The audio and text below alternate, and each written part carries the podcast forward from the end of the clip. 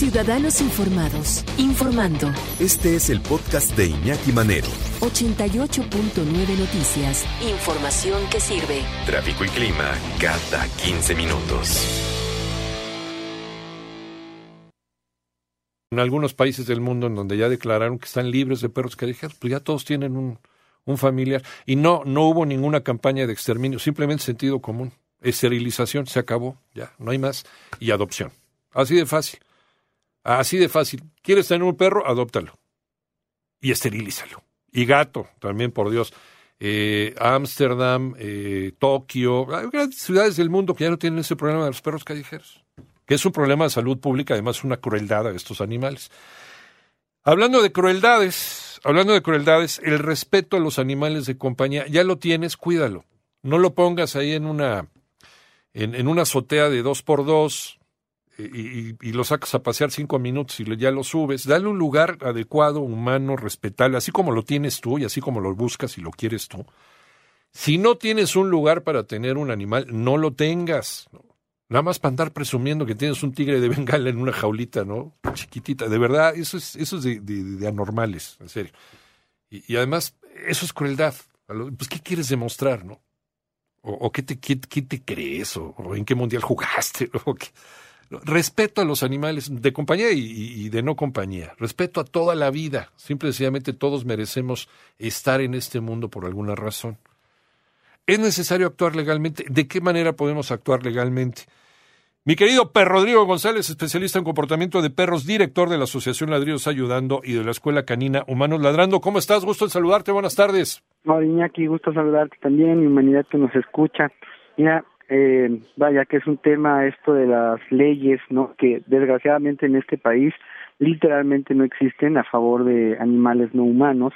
Eh, ahora que planteas, por ejemplo, que en el primer mundo hay lugares donde ya ni perros callejeros hay, claro que tiene que ver con lo que el gobierno en sí se plantea como un proyecto ético y que pues básicamente que hará beneficios sociales, ¿no?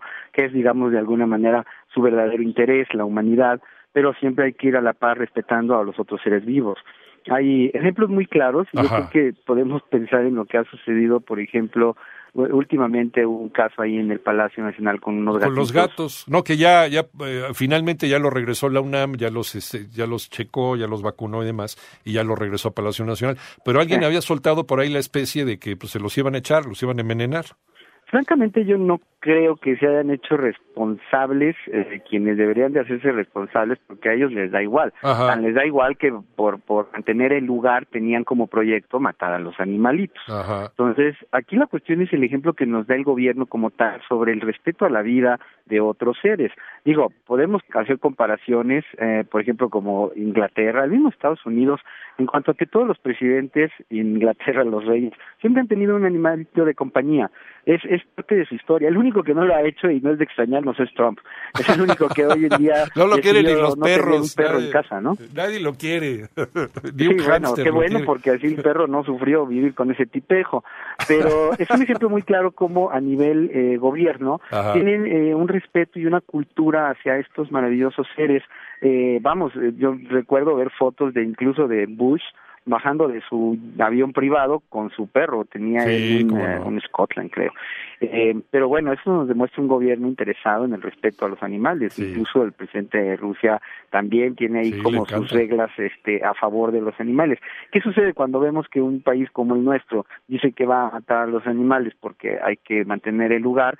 Pues bueno, es un reflejo de lo que está implantado también a nivel legal, que es que no hay leyes a favor de los animalitos. Ajá. Y esto nos lleva a que podamos verlos como ya los hemos visto, vamos, el animalito aquí en México, el, digo, el animalito no humano, Ajá. está básicamente clasificado como una cosa, está cosificado. Tú lo Ajá. puedes conseguir en el periódico, lo puedes adquirir como si compraras cualquier producto. Está en Sí. la misma zona donde están las motos, los refrigeradores y están los perros y los gatos, ¿no? Y otros animales silvestres. Si tú pierdes un animalito y vas ingenuamente a la delegación a pedir que levantar un acta, por ejemplo, Ajá. este lo, lo van a meter en, en, en un espacio en donde meten eh, donde se te robó un coche o se te robó cualquier cosa este que es inmaterial no Ah, Aunque sí haya una, una legislatura en, en muchos estados, sobre todo con el asunto del maltrato animal, pero nos sigue faltando todavía eh, ese, ese punto humano, ¿no? Ese, ese punto de sensibilidad hacia, hacia los seres vivos. Exactamente, lo seguimos viendo como, como, un, como un mueble. ¿No? Así como vemos también a algunos ancianos y algunos niños y demás, al, al perro y al gato los seguimos viendo como, como muebles. Sí, desgraciadamente la sociedad en general es vista por muchos gobiernos como seres que le servimos únicamente para un beneficio Sí. personal, ¿no? Sí, sí, sí. Y que y que pensar de otros animalitos, o sea, yo, por ejemplo, donde vivo, todavía en las ferias que hacen en el pueblo llevan ponis para que los niños los monten y que están amarrados como si fuera un carrusel y esto es una cosa normal, ¿no? Eh, y entonces, bueno, llegamos a extremos como puede ser que la gente queme animales, eh, machetea animales y lo suba a las redes sociales y esto se convierte en un hit. Sí. Hay, hay, hay- a mí lo que me preocupa muchísimo es que es un tema que tiene que ver con gente joven y entonces tienes a gente de todo el mundo este subiendo fotos con animales sacrificados y suben el video de cómo lo están sacrificando eh, bueno, esto básicamente refleja lo decadente que es nuestra sociedad a nivel mundial pero Ajá. en nuestro país específicamente donde no hay leyes que los protejan Sí. No queda más que nosotros hacer algo al respecto. Yo regreso a que esto no puede depender más que de nosotros, porque realmente a nivel gobierno siempre habrá una ignorancia, porque tiene beneficios personales. Es como si hablamos, ¿qué te gusta? De la corrida de toros, por ejemplo, o pelea de perros, pelea de gallos. O sea, son tres de las cosas muy establecidas en nuestro país que son vistas de manera común y no son sino maltrato. ¿Y quién siquiera se atrevería a mencionar un poco el derecho de estos animales, que obviamente no desean estar dentro de esto? Entonces, no podemos esperar ciertamente que haya un cambio a nivel legal si nosotros no lo exigimos. Y lo que vemos precisamente con los animalitos más cercanos, eh, pues vamos, el maltrato del vecino que tiene el perro amarrado, el que lo golpea, el que lo quema, etcétera, tampoco tiene una consecuencia legal. Entonces, si nosotros no hacemos lo que nos corresponde como sociedad, no hay posibilidad alguna de que se haga algo al respecto. Mm, Sí, sí, cuando, cuando no hay una legislatura firme y cuando, como dices, llego a un, eh, a un ministerio público a, demandar que, que alguien haga algo porque hay un perrito que está en una situación terrible, en una azotea, eh, es muy difícil que las autoridades llegan, o, o si llegan, se dan una vuelta, lo ven y te dicen es que no podemos hacer nada porque es propiedad privada. Por ejemplo, eh, ahorita me estoy acordando del caso de, de Florida, por ejemplo. Si tú en Florida estás en Miami y, vas caminando por un estacionamiento y ves a un perrito eh, que está dentro de un coche con las ventanas abiertas y a treinta y tantos an- grados de temperatura, tú tienes todo el derecho legal de romperle los vidrios a ese coche para rescatar Sí. al perro. Y nadie te dice absolutamente, no, no lo vayas a hacer aquí. O sea, te metes en un broncón de miedo. No, bueno, no, bueno, aquí terminas secuestrado.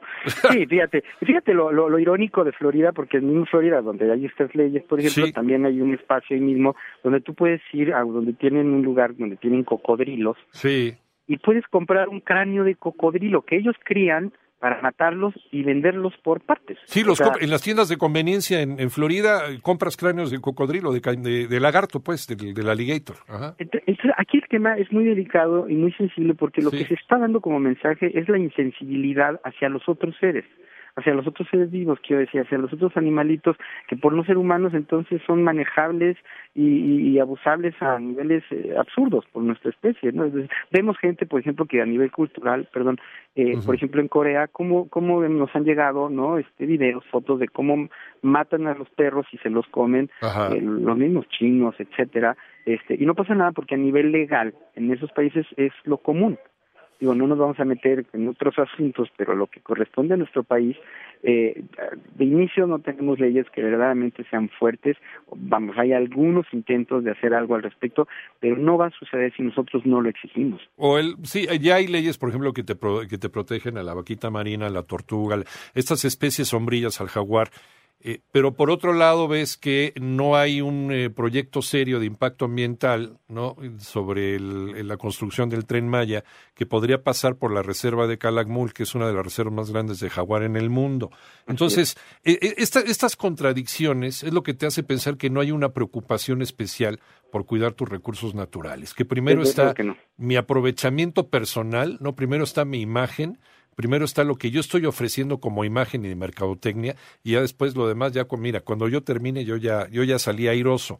Claro, ¿no? es un beneficio económico. Beneficio ejemplo esto, económico. Por ejemplo, es el lobo mexicano. Sí, ahí tienes. Son, son, son contados eh, los que hay, todos los que hay, desgraciadamente, en zoológicos. Sí, Eh, se intentó hace un par de años este, volverlo a meter a su estado natural y no duraron los cinco que metieron ni un mes. Porque los asesinaron y, el gobierno obviamente el Estado no va a decir sí hay que hacer algo al respecto porque no les interesa porque quién los mata los ganaderos y la ganadería es un negocio que le conviene al gobierno ¿no? como bien dices esto es algo que tiene que iniciar en casa. Cómo podemos empezar Rodrigo bueno, yo empezaría porque primero no nos hagamos de animalitos y no podemos, como tú bien decías anteriormente, hacernos responsables de ellos. Mucho menos pensemos en animalitos silvestres porque no tenemos ni el espacio ni la capacidad y los animalitos tienen la culpa de nuestros caprichos. Cabe recalcar que la mayoría de los animales silvestres, aunque ya hay algunos de criaderos, que también está terrible, fueron básicamente secuestrados de sus eh, estados naturales, ¿no? Y asesinaron a sus familias para que tú tengas en tu casa un chango, entre otros. Eh, por eso lo ideal sería a lo mejor o no tener o tener el animalito, eh, digamos, el que está, eh, digamos, um, ¿qué te digo? Adecuadamente viable tenerlo, es decir, un perro, un gato, pero hay que educarse, hay que aprender cómo, cómo tenerlos, cómo cuidarlos, porque si no aprendemos de eso no podemos establecer eh, exigencias hacia la sociedad y hacia el gobierno. Ahora entonces ya hoy en día hay muchísima información de la cual podemos eh, apoyarnos, ¿no? Incluso en redes sociales para saber el trato adecuado de estos animalitos y respetar. Esa es, esa es la base. No puedes abusar de estos animales a ningún nivel, ni físico ni mental, porque también el tema que ya hemos ah, planteado sobre los perrijos, que es el, el otro extremo, este, pues lleva a un maltrato que no es justo. Sí, hay que tener ese, ese equilibrio y como bien lo dices, es un equilibrio mental. ¿Dónde te encontramos, Per Rodrigo? Estoy en YouTube como Perrisección 2 y en Facebook como Ladridos Ayudando 2 y Humanos Ladrando.